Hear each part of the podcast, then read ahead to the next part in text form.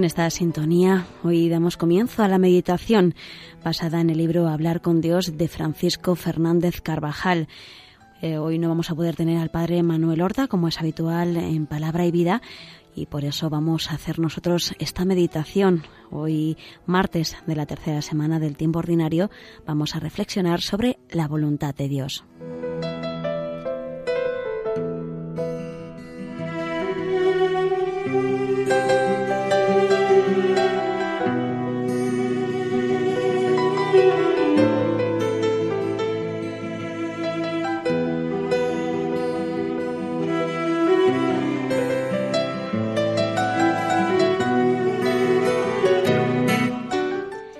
San Marcos nos dice en el Evangelio de la Misa que se presentó la Madre de Jesús con algunos parientes preguntando por él, mientras hablaba a un gran número de personas. María quizá, a causa de la multitud que debía de abarrotar la casa, se quedó fuera y pasó aviso a su hijo. Entonces Jesús respondió al que le hablaba, ¿Quién es mi madre y quiénes son mis hermanos? Y extendiendo su mano hacia sus discípulos dijo, He aquí mi madre y mis hermanos, pues todo el que haga la voluntad de mi Padre que está en los cielos, ese es mi hermano y mi hermana y mi madre. Es la nueva familia de Cristo, con lazos más fuertes que los de la sangre, y a la que pertenece María en primer término, pues nadie cumplió jamás la voluntad divina con más amor y más hondura que ella. María está unida a Jesús por un doble vínculo.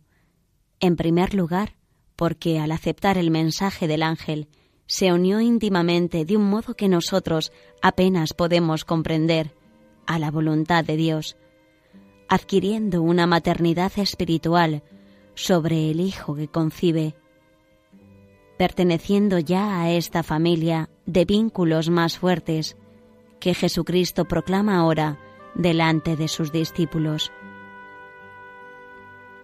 De poco hubiera servido a María la maternidad corporal, señala San Agustín, si no hubiera concebido primero a Cristo de manera más dichosa en su corazón y sólo después en su cuerpo.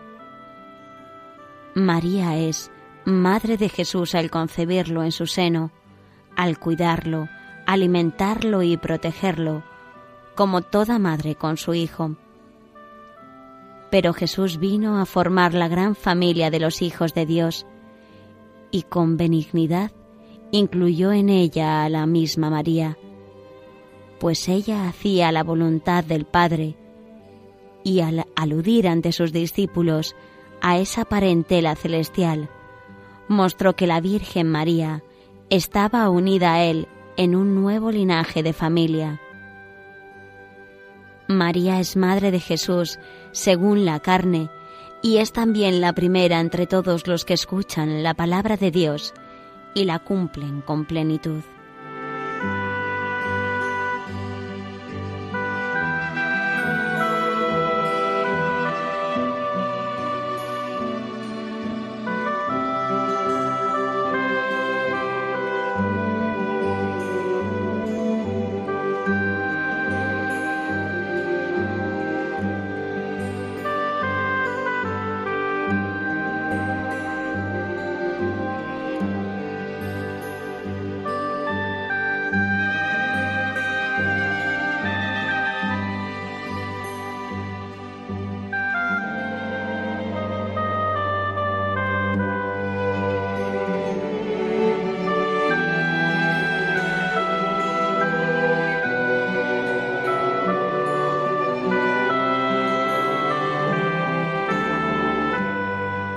Nosotros tenemos la inmensa alegría de poder pertenecer con lazos más fuertes que los de la sangre a la familia de Jesús en la medida en que cumplimos la voluntad divina. Por eso el discípulo de Cristo debe decir como su Maestro, mi alimento es hacer la voluntad del que me ha enviado, aun cuando para ello tenga que sacrificar, poner en su sitio los sentimientos naturales de la familia. Santo Tomás explica a su vez esta declaración de Jesús, en la que antepone el vínculo de la gracia al del orden familiar, diciendo que Él tenía una generación eterna y otra temporal, y antepone la eterna a la temporal, y todo fiel que hace la voluntad divina es hermano de Cristo, porque se hace semejante a Él, que hizo siempre la voluntad del Padre. En la oración de hoy podemos examinar si deseamos cumplir siempre lo que Dios quiere de nosotros, en lo grande y en lo pequeño, en lo que es grato y en lo que nos desagrada, y pedir a nuestra Madre María Santísima que nos enseñe a amar esta santa voluntad en todos los acontecimientos, también en aquellos que nos cuesta entender o interpretar adecuadamente. Así, somos de la familia de Jesús.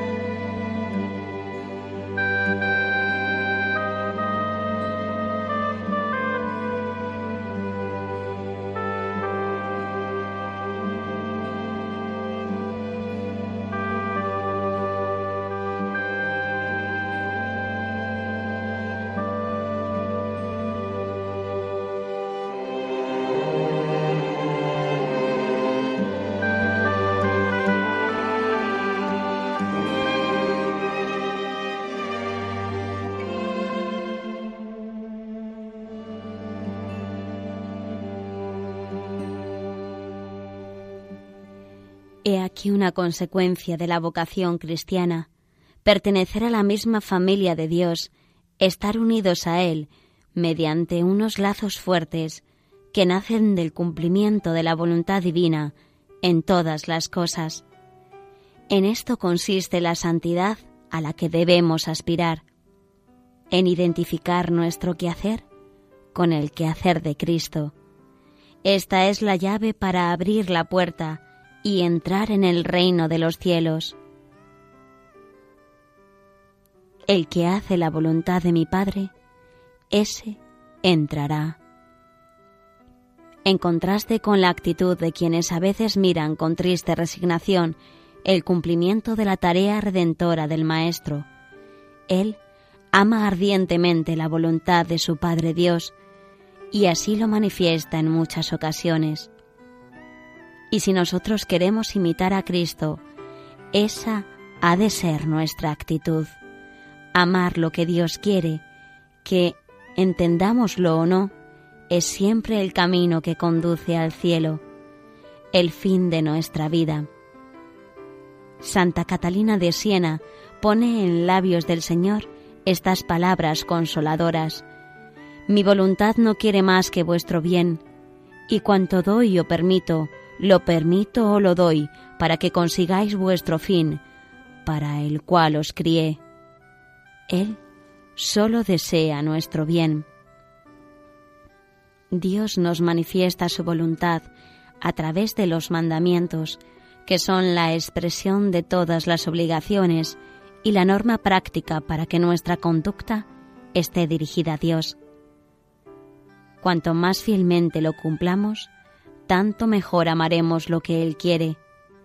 Dios se nos manifiesta también a través de las indicaciones, consejos y mandamientos de nuestra Madre la Iglesia, que nos ayudan a guardar los mandamientos de la ley de Dios y de los consejos recibidos en la dirección espiritual.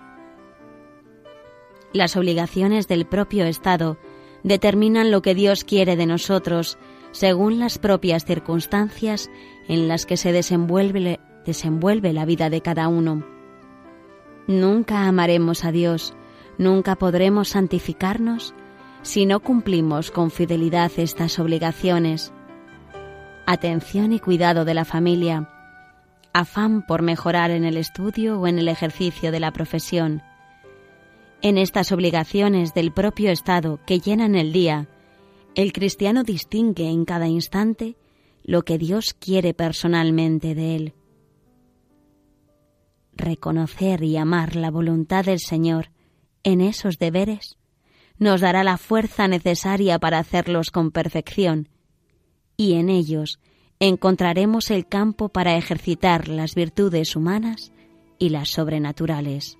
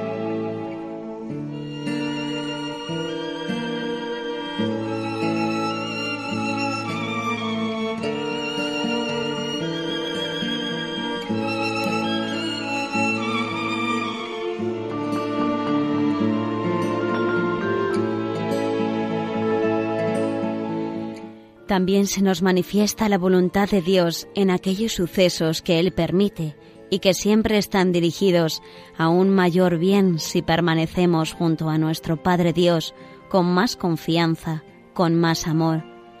Hay una providencia oculta detrás de cada acontecimiento.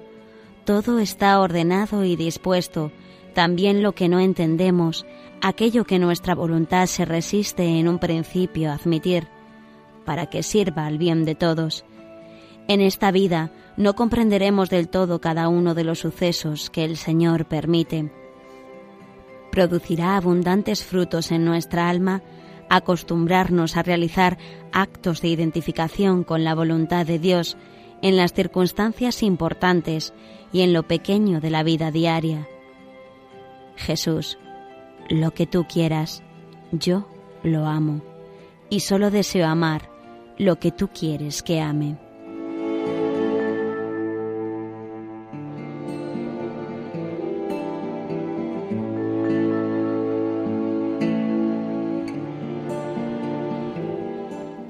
El que haga la voluntad de mi Padre que está en los cielos, ese es mi hermano y mi hermana y mi madre.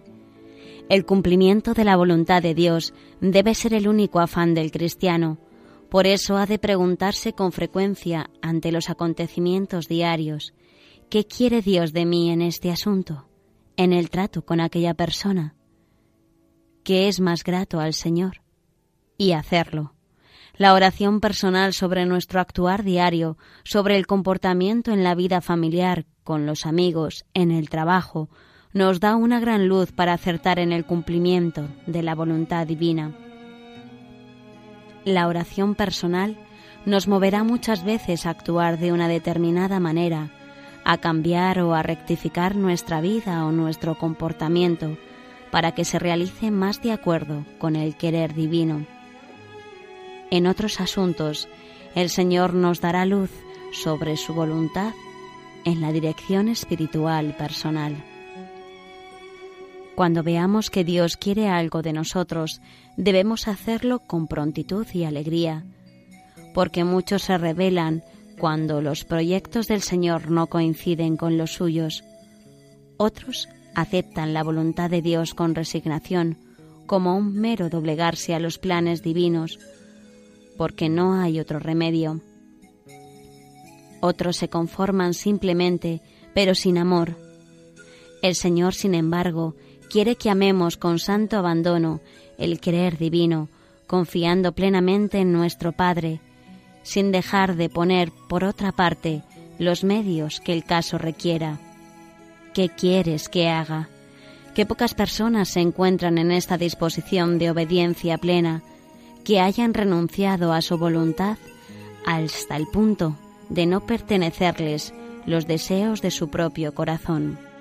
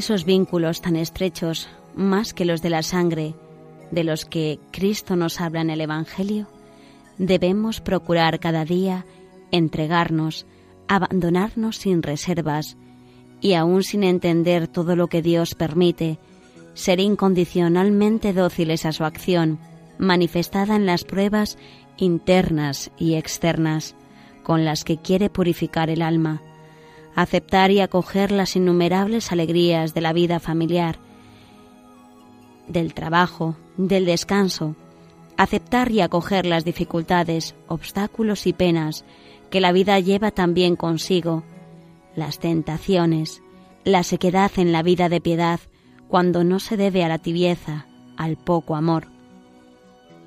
Debemos aceptar esta acción de Dios y estas permisiones de su providencia sin reserva alguna, sin curiosidad, inquietud o desconfianza, porque sabemos que Dios quiere siempre nuestro bien. Aceptarlas con agradecimiento, confiando en su proximidad y en la asistencia de su gracia. Nuestra única respuesta a, este, a esta acción de Dios en nosotros sea siempre, sea como tú, Señor, lo quieres hágase tu voluntad. Y enseguida, ante el dolor y la enfermedad, el fracaso, un desastre que parece irreparable, pedir fuerzas a nuestro Padre Dios y poner los medios humanos que razonablemente se deban poner, pedir que aquellas contrariedades pasen si es su voluntad, y gracias para sacar el mayor fruto sobrenatural y humano de aquello que al principio solo se veía bajo el aspecto de un mal irreparable. Lo que ocurre cada día en el pequeño universo de nuestra profesión y familia, en el círculo de nuestros amigos y conocidos, puede y debe ayudarnos a encontrar a Dios providente. El cumplimiento del querer divino es fuente de serenidad y de agradecimiento. En muchas ocasiones terminaremos dando gracias por aquello que es un principio que en un principio nos pareció un desastre sin arreglo posible. La Virgen, nuestra Madre, maestra de entrega sin límites, ¿te acuerdas? Con alabanza dirigida a ella, afirma Jesucristo, el que cumple la voluntad de mi Padre, ese, esa, es mi Madre.